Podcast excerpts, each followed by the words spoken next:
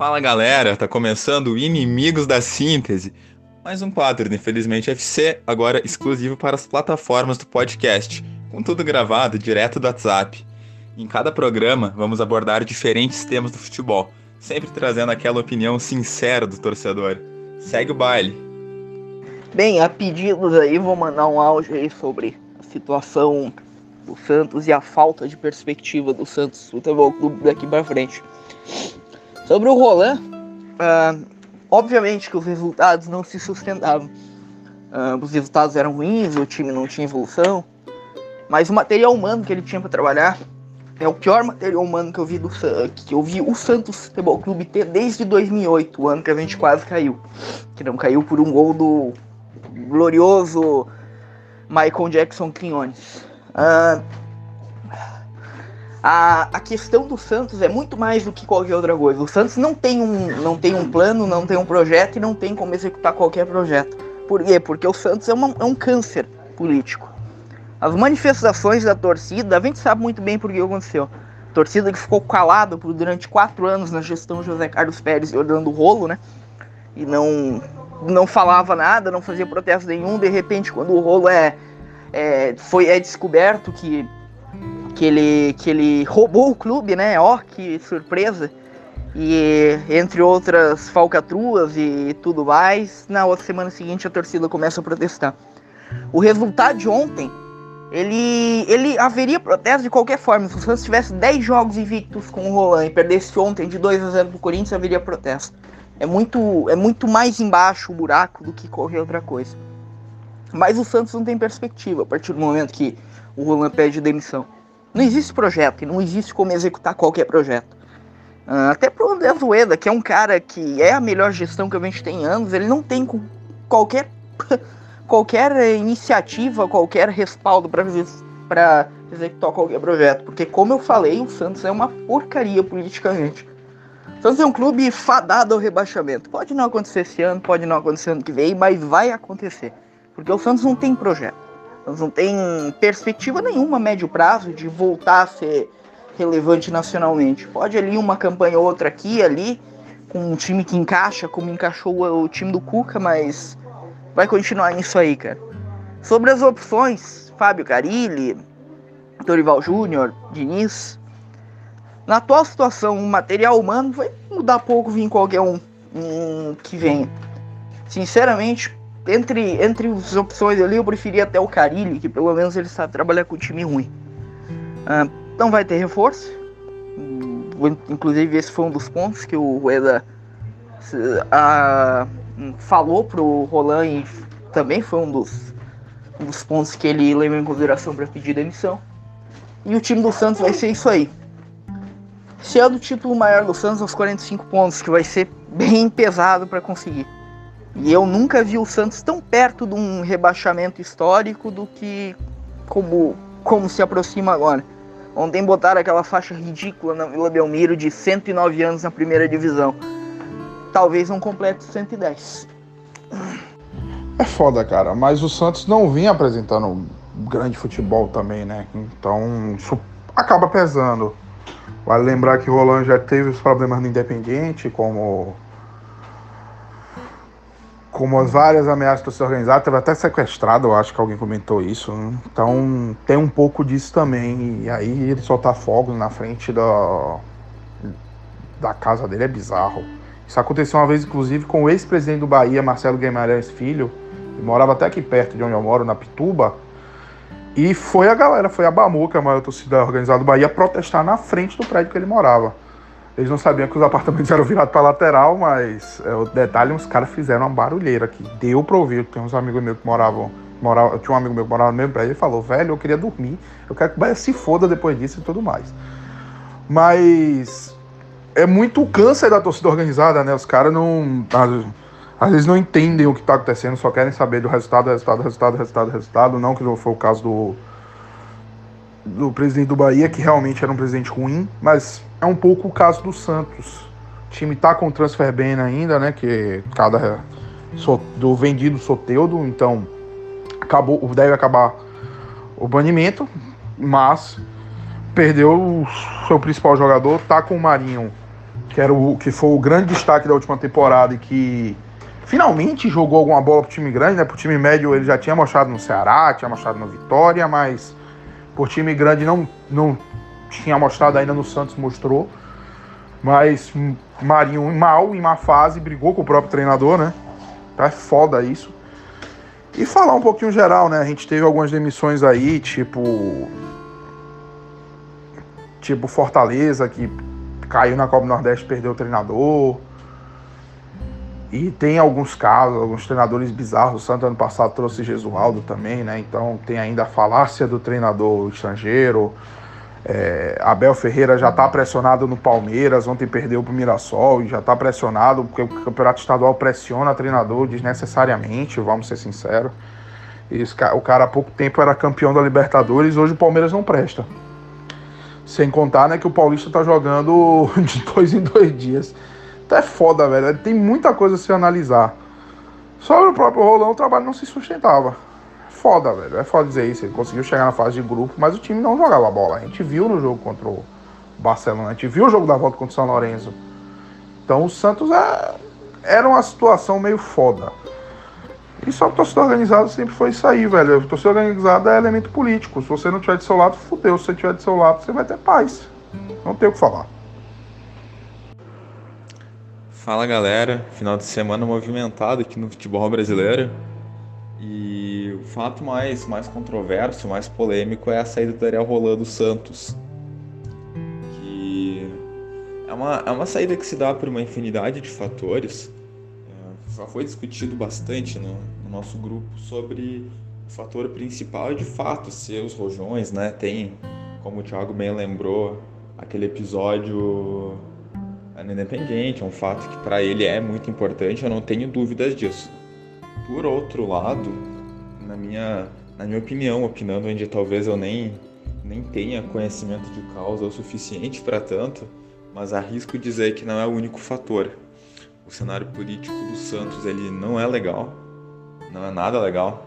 Uh, a pressão tenderia a continuar com ele permanecendo porque, sendo 100% honesto, ela já é demasiadamente uh, desproporcional ao momento do Santos.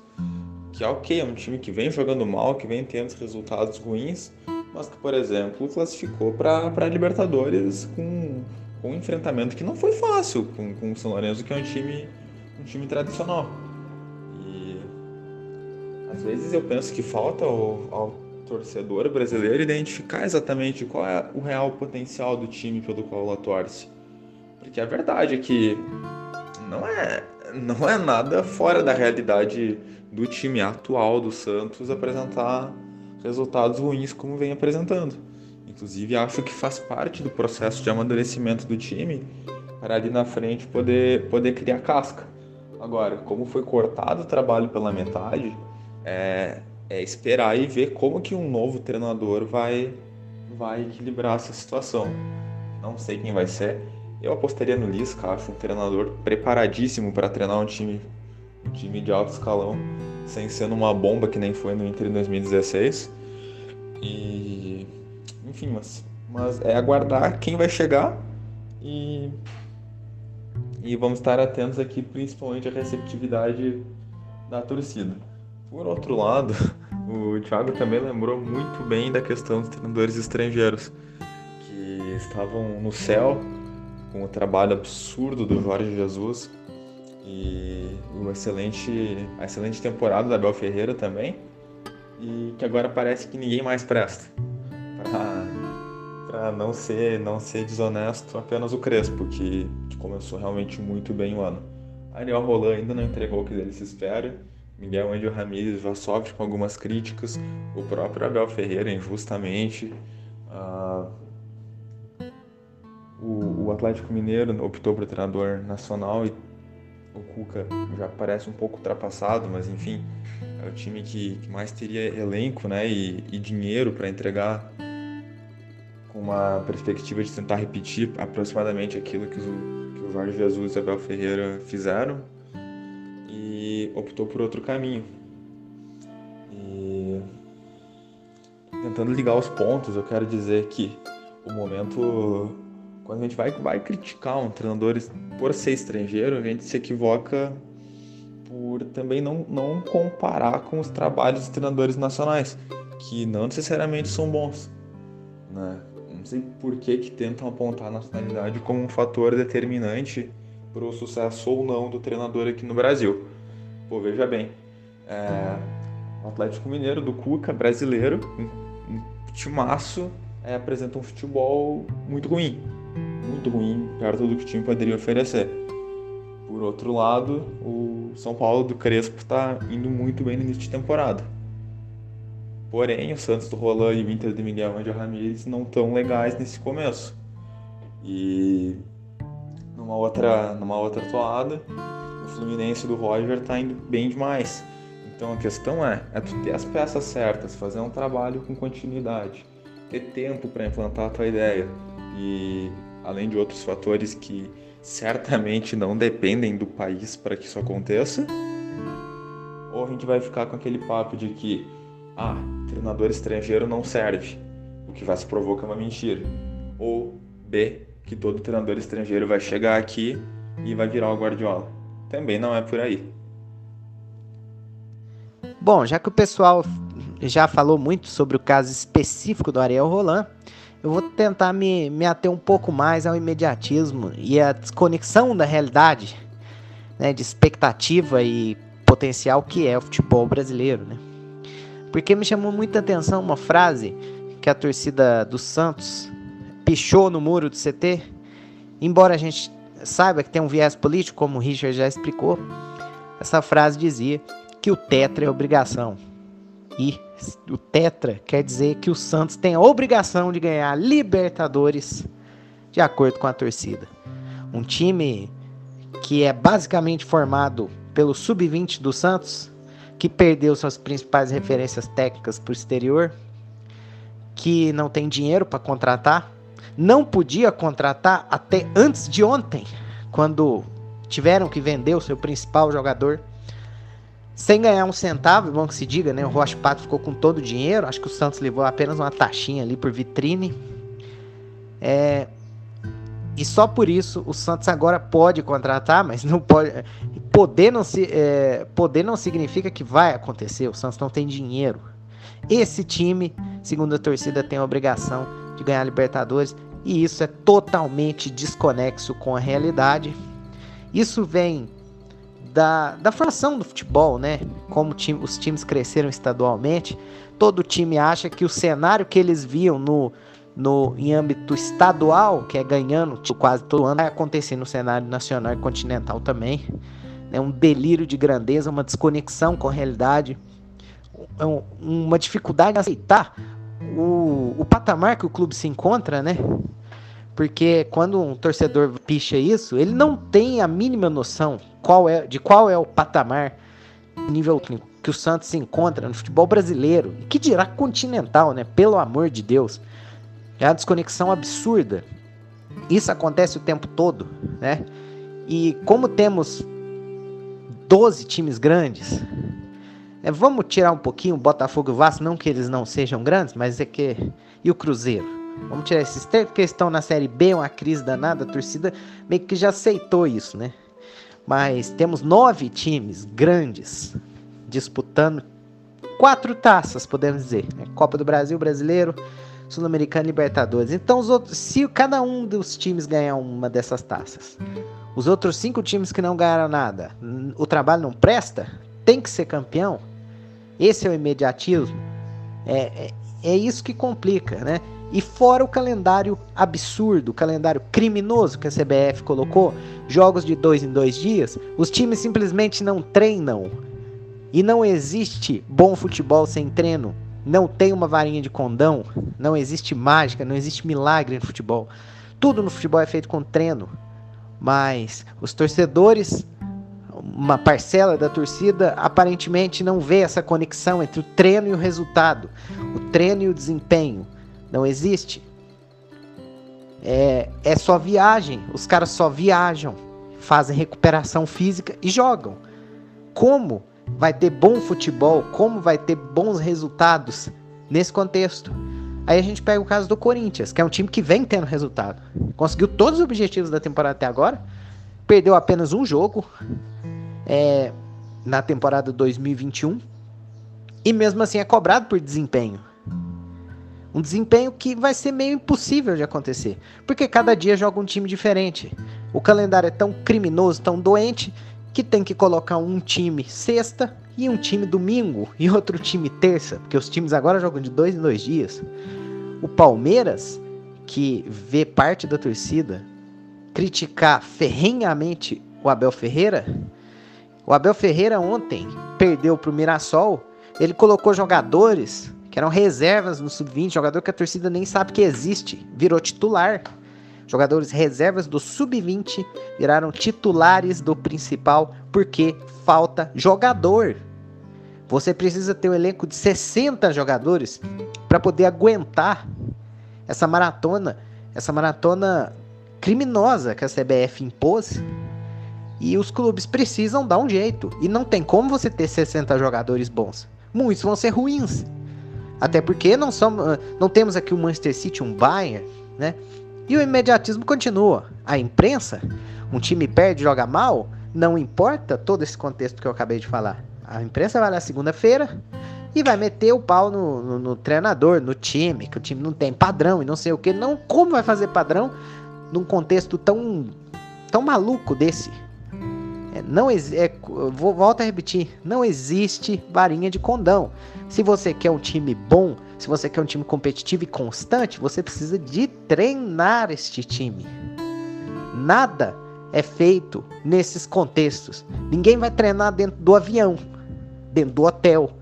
Tem que treinar em campo, repetir movimentos, repetir jogadas, para deixar é, internalizado, para o cara fazer de forma mecânica, de forma, de forma inconsciente. De, isso é repetição, treino. Não tem como um time jogar bem nesse, nesse calendário.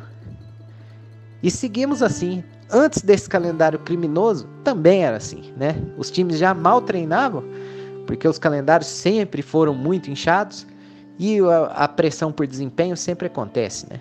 E técnicos vão caindo, os técnicos ficam ficam, como eu digo, ficam cômodos nessa situação, eles já sabem que, que é assim, então eles acabam que quando o cargo deles está sendo ameaçado, eles abandonam o.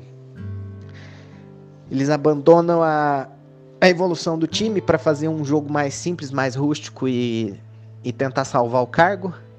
Isso tudo vira uma bola de neve que acaba resultando nesse futebol medíocre que piora cada vez mais a cada ano, que, que o, o futebol brasileiro apresenta. Essa é a verdade. E estamos muito longe de mudar isso. O 7 a 1 não ajudou em nada. Talvez precisaríamos de um 14 a 2 Pois é, né? Diante de tudo aí que vocês elencaram, é inevitável a gente não considerar que, que a motivação da torcida do Santos não tenha sido política. Porque, veja, em outras ocasiões, e eu vou citar até mesmo o São Paulo, né, para a gente ficar na seara dos técnicos estrangeiros. Ele sofreu derrotas duríssimas, até piores das que o Roland vem, vem sofrendo. Porque tudo bem, é, não pode ser normal o Santos perder ou ser aceitável é, tratar com normalidade o Santos perder de 2 a 0 para o Barcelona de Guayaquil. Ponto. Mas a gente está falando de uma, uma competição onde o nível está equiparado e o Barcelona de Guayaquil né, tem tradição, enfim, não precisa nem, nem falar. Mas, por exemplo, o Santos do São Paulo tomou de 4 a 0 do Ituano, que era o caso de, de chegar e, e fazer, não torcendo, né? Dizendo para que ocorresse algo pior do que aconteceu com o Ariel Roland. Eu acho que até mesmo em, de, de, modo de tomar satisfação, pessoalmente dizendo, é, é ruim. Né? Já não aprovaria. Eu acho que existe a instituição, existem as instituições que são devidamente formalizadas, até porque a torcida organizada responde por, um, por uma pessoa jurídica. Então, da feita que você faz certos pronunciamentos que fiquem no âmbito do, do institucional e não do pessoal, porque senão aí atestam alguns caminhos perigosos que podem levar a crimes, né? E é como o Richard bem pontuou, a relação que, tu, que, que alguns dirigentes do Santos até recentemente estabelece com torcidas organizadas para tentar compreender um pouco do que levou. Né? E é foda porque aqui a gente está falando não é de campo e bola. A gente está falando de uma coisa é, assim, indiretamente, né, que faz parte do, do esporte, mas que muitas das vezes quando não há separação necessária, acaba acarretando coisas como a gente vê um, um treinador de futebol pedir demissão porque um, um, um, grupo de torcedores, não toda a torcida do Santos, que também não representa, né? não tem como uma minoria representar a torcida inteira do Santos, apesar da insatisfação com os resultados.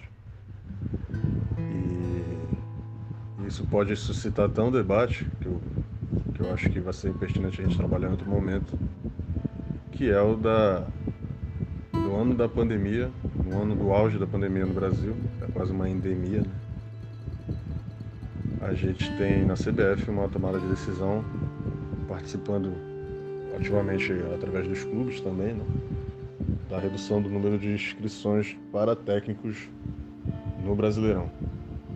E a gente vê casos como Maria Roland, que isso com certeza não está previsto no, no regulamento, pode ocorrer. E principalmente porque no ano que a gente pode ter times como o Atlético Goianiense, né? Gente não estou nem falando de Santos, estou nem falando é, de Palmeiras ou qualquer outro time grande, estou falando do Atlético Goianiense, time de médio porte, com muito boa campanha no Brasileiro do ano passado, batendo a marca de 80 a 90 jogos por ano, ou melhor, no ano, né?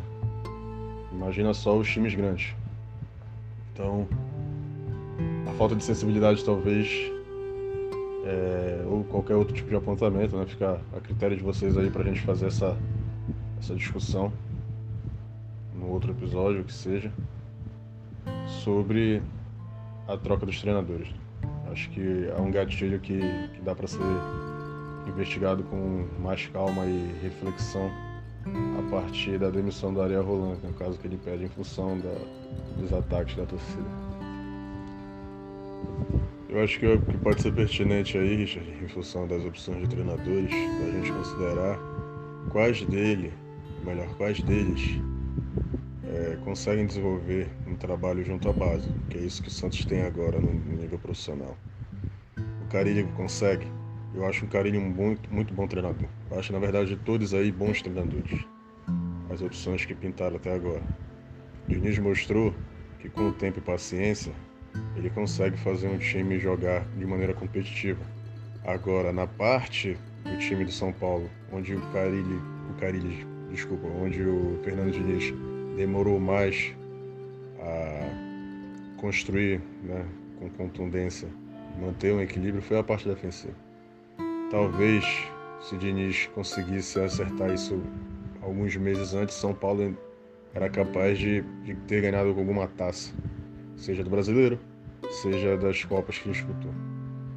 Mas, tendo isso em mente, se a gente conseguir analisar com que o Ariel Roland se aproximava, apesar de uma maneira distinta, mas na questão do problema de montagem de, de, de time, da dificuldade do Diniz que encontrou no São Paulo, é, talvez seja melhor o Carilli, nem tanto qual, qual, em qual assim, qual condições, circunstâncias o Carilli é, trabalhou com base no Corinthians, não me recordo. Agora, se o Carilli conseguir acertar isso, sem dúvidas para mim, eu apostaria no Carilli. Ainda que qualquer um dos outros né, que estejam na, na lista possam, com muita conversa com o departamento de futebol, ajustar. O time do Santos não é para rebaixamento. A gente viu ano passado, tá vendo esse ano.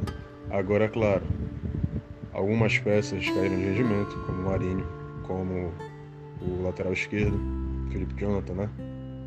Como uh, o Alisson. E alguma peça ou outra pode sair, como é o caso do Soteldo, que poderia resolver vários problemas estruturais do Santos em termos de montagem de, de elenco. Mas é uma troca né, do cobertor curto. Tu, perde, tu, tu perdes um dos teus principais jogadores em, em troca de um, de um dinheiro que tu possa é, reforçar outras posições e deixar um time medíocre. né, como é o time do Santos, medíocre, assim como é o time do Corinthians, por exemplo.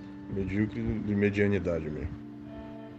Então, acho que a discussão, se, né, se houver um projeto, como tu falas, de futebol, de planejamento, pode ser considerável.